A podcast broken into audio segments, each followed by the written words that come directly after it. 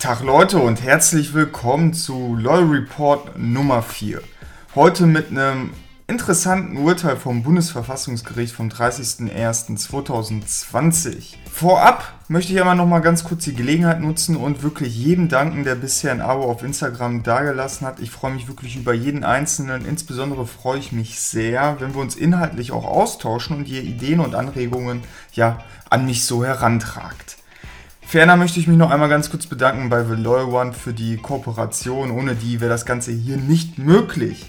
So, jetzt aber genug geschnackt.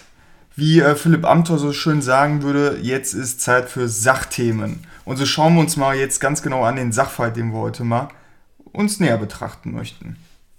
Wie gesagt, es ist eine Entscheidung, die das Bundesverfassungsgericht äh, abgeurteilt hat und es ging um eine Verfassungsbeschwerde. Und zwar haben wir eine Beschwerdeführerin. Diese Beschwerdeführerin ist blind und auf einen Blindenführhund angewiesen. Sie möchte aber ganz gerne zur Physiotherapie. Die Praxis äh, der Physiotherapie befindet sich in einem Gebäude.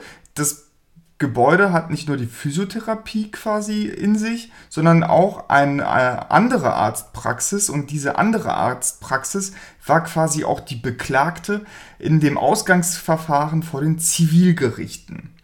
Die Physiotherapiepraxis ist faktisch für die Beschwerdeführerin aber nur über einen Weg zu erreichen, der durch das Wartezimmer der Arztpraxis führt. Die Beschwerdeführerin hatte diesen Durchgang bereits mehrfach in Vergangenheit mit ihrer Blindenführhundin genutzt.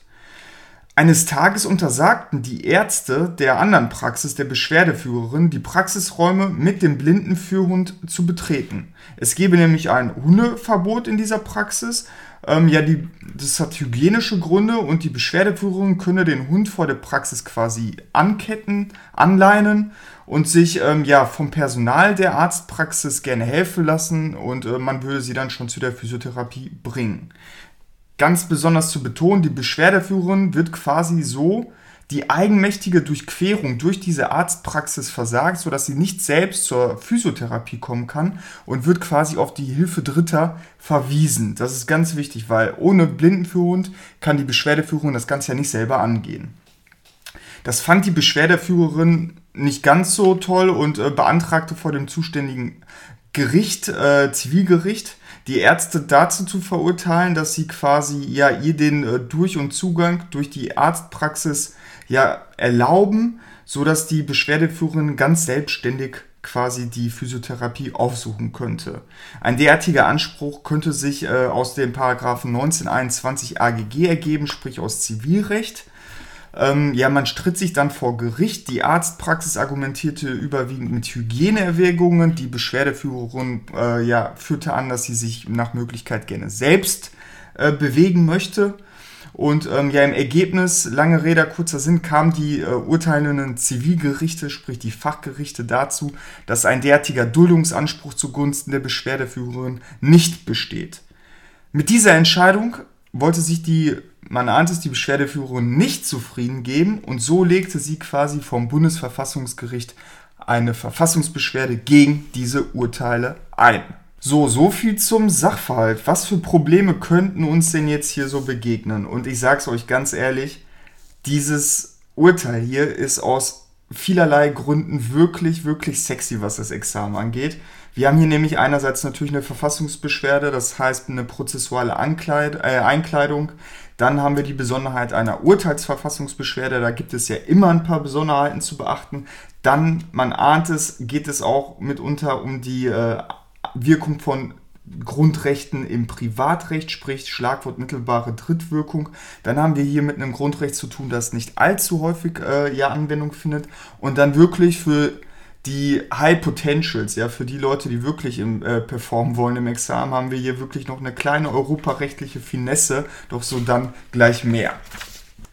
Wir versuchen uns jetzt also quasi der Entscheidung des Bundesverfassungsgerichtes hier mal ein bisschen systematisch anzunähern.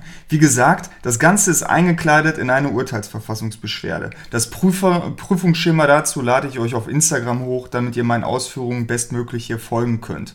Wir beschäftigen uns jetzt hier in diesem Podcast natürlich aber nur mit dem Wesentlichen. Alles andere würde natürlich vollständig den Rahmen hier sprengen.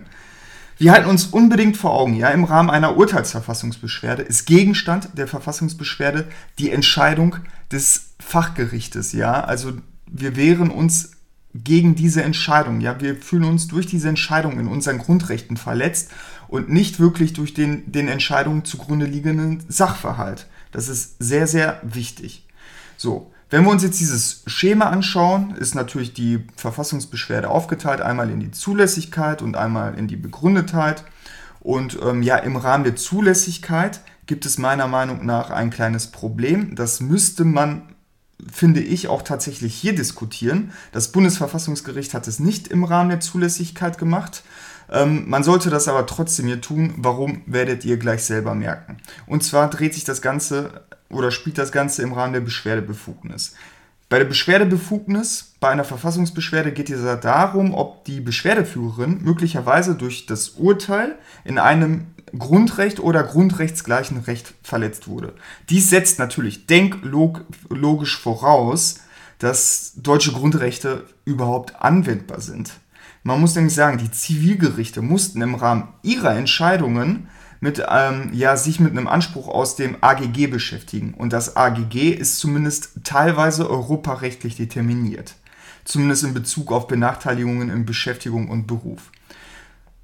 Es gibt aber eine Besonderheit. Soweit es nämlich also um die Anwendung von Normen gehen würde, die vollständig europarechtlich determiniert wären, äh, ja, dann wären deutsche Grundrechte grundsätzlich nicht anwendbar, sondern vielmehr ja die Europäische Grundrechtscharta und das Bundesverfassungsgericht wäre auch insoweit nicht zuständig. Denn dann wäre die Zuständigkeit des Bundesverfassungsgerichtes bei vollständig europä europäisch determinierten Akten ja wirklich nur auf Ausnahmefälle begrenzt. Und die Schlagwörter lauten da Ultravirus, Identitätskontrolle und wenn auf europäischer Ebene ja, kein entsprechend, kein dem Grundgesetz entsprechendes Schutzniveau vorherrschen würde, wobei diese Möglichkeit tatsächlich mittlerweile rein theoretisch ist. So, hier in den Urteilen, die die Zivilgerechte vorher beschäftigt haben, ging es unter anderem um Paragraph 19 AGG, insbesondere um 19 AGG. Diese Norm ist tatsächlich aber nicht europarechtlich determiniert. Der Rest des AGGs, insbesondere im Zusammenhang mit äh, Beschäftigung und Beruf, schon. Dementsprechend haben wir hier eine tricky Sache, ja. Also es, man, wenn man wirklich in die höheren Punkteregionen kommen möchte, müsste man schon diesen Schlenker hier mitnehmen. Zum Beispiel, also schon ansprechen, dass unter Umständen hier die Problematik besteht, dass deutsche Grundrechte vielleicht gar nicht anwendbar sind. Das setzt natürlich schon Kenntnisse im Europarecht voraus. Keine Sorge, ich denke, in einer etwaigen Examensklausur würde ein entsprechender Hinweis aller ja fraglich, ob hier wirklich das Ganze an den Grundrechten zu messen wäre, äh, kommen. Also man würde schon wahrscheinlich auf die Problematik hingewiesen werden, aber damit ist natürlich nichts gewonnen, wenn man überhaupt keine europarechtlichen Kenntnisse hat. Und ich bin der Meinung, man kann sich durch dieses Wissen hier wirklich in die höheren Punkteregionen katapultieren. Also wie gesagt, Kurzfassung, da hier keine vollständige europarechtliche Determination, ähm, ja, sind die Grundrechte anwendbar. Und das war eigentlich das Wesentliche schon in der Zulässigkeit. Jetzt geht's weiter mit der Begründetheit. Und ja, die Verfassungsbeschwerde ist ganz normal begründet, wenn die Beschwerdeführerin durch den hier einschlägigen Judikativakt, also die Entscheidung des Fachgerichts, in einem ihrer Grundrechte oder grundrechtsgleichen Rechte verletzt worden ist. So, im Rahmen der Begründetheit führt das Bundesverfassungsgericht äh, natürlich ein bisschen was aus. Es gilt hier natürlich aber auch Besonderheiten zu beachten. Wir sind ja hier, wie gesagt, im Rahmen einer Urteilsverfassungsbeschwerde. Und ähm, ja, hier, ihr ahnt es schon, das Stichwort keine Superrevisionsinstanz. Hier auch nochmal ein Blick aufs Schema auf jeden Fall wert. Wir haben nämlich bei Urteilsverfassungsbeschwerden nur eine begrenzte Kontrolldichte des Bundesverfassungsgerichts ja, in Bezug auf Gerichtsentscheidungen. Meist wird das Ganze zusammengefasst unter dem Buzzword ja, Verletzung spezifischen Verfassungsrechtes. Die Kontrolldichte ist auf Folgendes dabei beschränkt. Zunächst wird immer geprüft, ob die Norm, auf der das jeweilige Urteil beruht, auch verfassungsgemäß ist. Denn ein Urteil, das auf einer verfassungswidrigen Norm beruht, verletzt ja bereits deshalb bereits Grundrechte. Aber keine Sorge, diese Norm prüfen wir immer nur, wenn wir auch wirklich Hinweise auf eine etwaige Verfassungswidrigkeit haben oder wenn das in irgendeiner Form im Sachverhalt angelegt sein sollte, sprich wir irgendwie mit fiktiven Gesetzen hantieren oder sonst was. Im Anschluss daran würde dann geprüft werden, ob die Anwendung der jeweiligen Norm durch das, Verfass äh, durch das Fachgericht in verfassungsrechtlicher Sicht unbedenklich war. Also wir gucken, ob da vielleicht irgendwie etwas schiefgelaufen ist in der Anwendung, was vielleicht Grundrechte verkannt oder verletzt hat. Ganz wichtig ist, sich vor Augen zu halten, dass nicht, das äh, nicht geprüft wird, ob das einfache Recht korrekt angewandt wurde, sondern nur, ob es durch die Anwendung zur Verletzung von ja, Verfassungsrecht gekommen ist. Stichwort, ich sage es nochmal, spezifische Verfassungsrechtsverletzung. Und das wäre zum Beispiel der Fall, wenn ja das Fachgericht bei seiner Entscheidung äh, den einschlägigen Grundrechtsschutz einer Norm des Grundgesetzes übersehen hätte, man spricht dann auch von einem sogenannten Anwendungsdefizit, oder aber das jeweilige Fachgericht das Grundrecht zwar berücksichtigt hat, aber entweder Schutzbereich, dessen Schranken oder auch Verhältnismäßigkeit ja nicht wirklich richtig bewertet hat, so dass es auf diesem Bereich eine entsprechende Fehlbewertung war. So das Schlagwort hier. Doch was bedeutet diese begrenzte Kontrolldichte jetzt für uns, insbesondere was unsere Prüfung angeht? Und ich muss sagen, mich hat das im Studium immer enorm verwirrt. Immer dieses Geplänkel da davor bei einer Urteilsverfassungsbeschwerde. Und ich muss sagen, bleibt cool, Leute. Ihr müsst zwar diese Sätze dazu bringen, aber im Endeffekt ändert sich für euch nicht viel. Ihr macht gleichwohl in der Begründetheit eine ganz normale Grundrechtsprüfung. Prüfen wir jetzt zum Beispiel ein Freiheitsgrundrecht, also ob das Urteil ein Freiheitsgrundrecht verletzt, befinden wir uns im ganz normalen Grundrechtsaufbau, sprich Schutzbereich, Eingriff und verfassungsrechtliche Rechtfertigung. Und der Eingriff liegt natürlich hier dann in dem jeweiligen Urteil, nicht in dem Sachverhalt, der dem Urteil zugrunde liegt. Ganz, ganz wichtig. Und im Rahmen der verfassungsrechtlichen Rechtfertigung prüfen wir dann insbesondere natürlich, wie gerade ange äh, erzählt, die äh, Verfassungsmäßigkeit des jeweiligen Gesetzes sowie die verfassungsmäßige Anwendung. So, so viel dazu. Jetzt schauen wir uns mal an, was das Bundesverfassungsgericht sich jetzt in diesem konkreten Sachverhalt gedacht hat. Wir erinnern uns, es geht um eine blinde Beschwerdeführerin, die eine Arztpraxis nicht betreten konnte mit ihrem Blindenführhund, um zu einer anderen Physiotherapiepraxis zu kommen. So, das Grundrecht, das uns jetzt hier am meisten umtreiben wird, ist Artikel 3 Absatz 3 Satz 2. Dort steht nämlich, niemand darf wegen seiner Behinderung benachteiligt werden. Auch an Artikel 2.1 Grundgesetz wäre in diesem Zusammenhang denkbar, aber Achtung, Spoiler-Alarm, auf Artikel 2.1 Grundgesetz kam es nicht mehr an. So, wir schauen uns also kursorisch an, was das Bundesverfassungsgericht jetzt hier so zu Artikel 3 Absatz 3 Satz 2 gesagt hat. Zunächst einmal man ahnt es, hat das Bundesverfassungsgericht erstmal so quasi seine bisherige Rechtsprechung ja nochmal ein bisschen aufbereitet, die Hauptaussagen daraus rausgezogen und im Kern läuft es darauf hinaus, dass natürlich niemand wegen seiner Behinderung unmittelbar oder mittelbar benachteiligt werden darf. Darüber hinaus ist der Norm über ihren Wortlaut aber ein ja, gewisser Förderauftrag zu entnehmen. Der Staat hat nämlich insoweit die Pflicht, behinderten Menschen ein ja, möglichst menschenwürdiges und insbesondere selbstbestimmtes Mögli äh, Leben zu ermöglichen. Und ähm, gerade für unseren Fall relevant hält das Bundesverfassungsgericht dann noch fest, dass Artikel 3 Absatz 3 Satz 2 jedenfalls Teil der objektiven Werteordnung ist und auch bei der Auslegung des Zivilrechts zu berücksichtigen ist.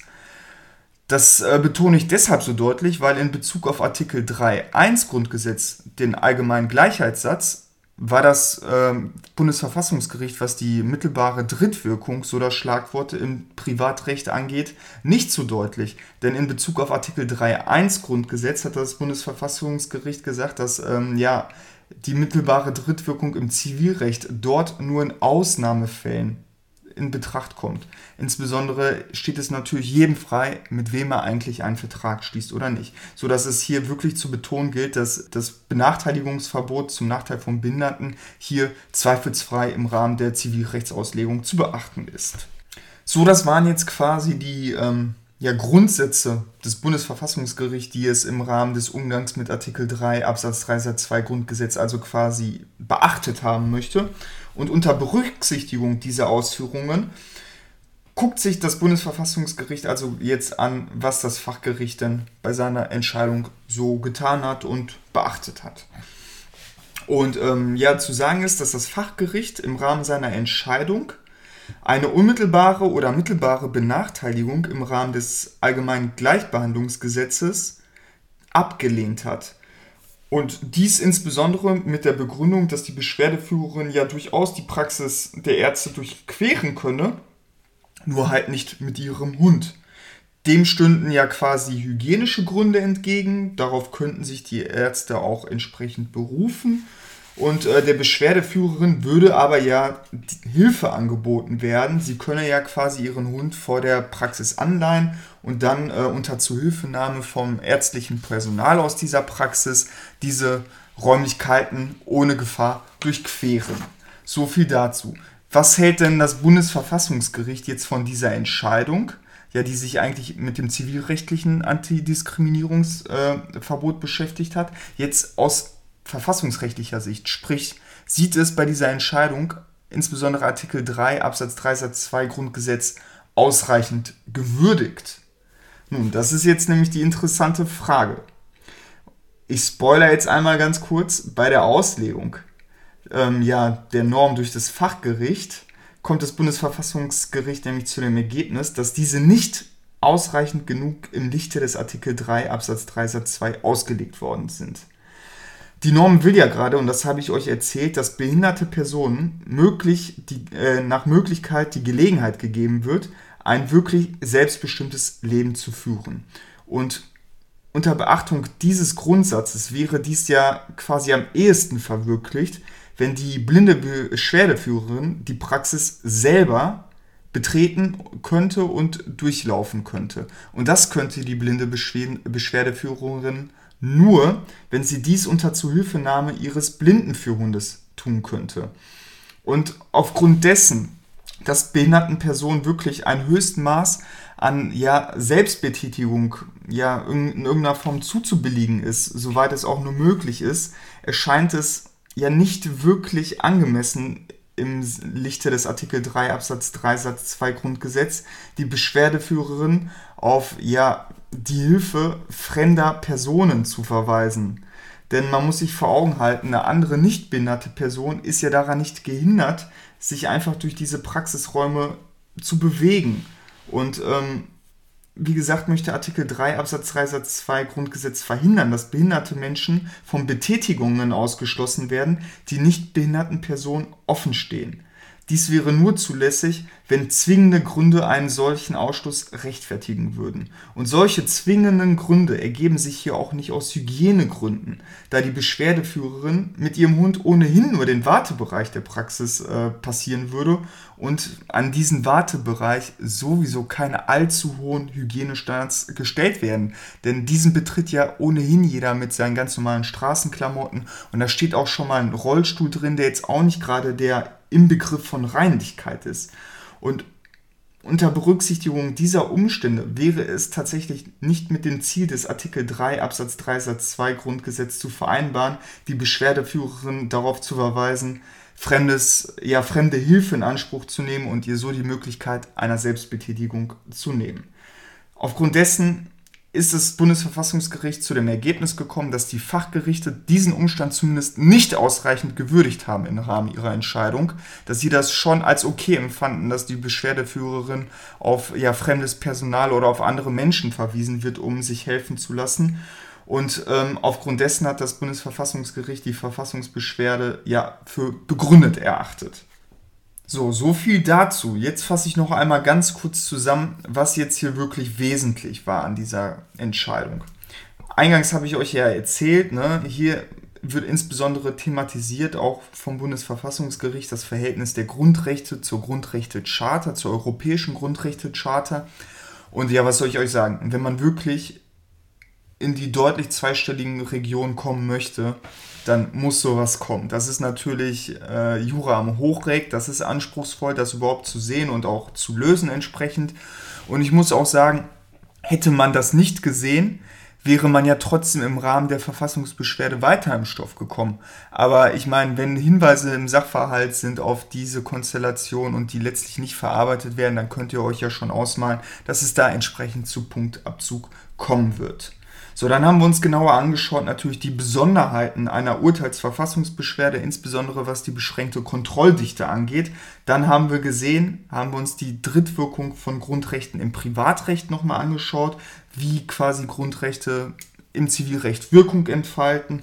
Und dann haben wir uns heute mal ein bisschen beschäftigt mit der Auslegung von Artikel 3 Absatz 3 Satz 2 Grundgesetz. Und in dem Zusammenhang merken wir uns einfach, dass die Norm jedenfalls möchte, dass behinderte Personen ein höchstmögliches Maß an einem selbstbestimmten Leben ermöglicht wird.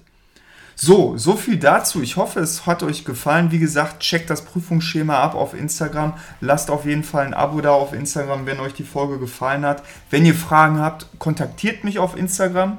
Und ja, bis dahin, euer Micha und bis zur nächsten Woche.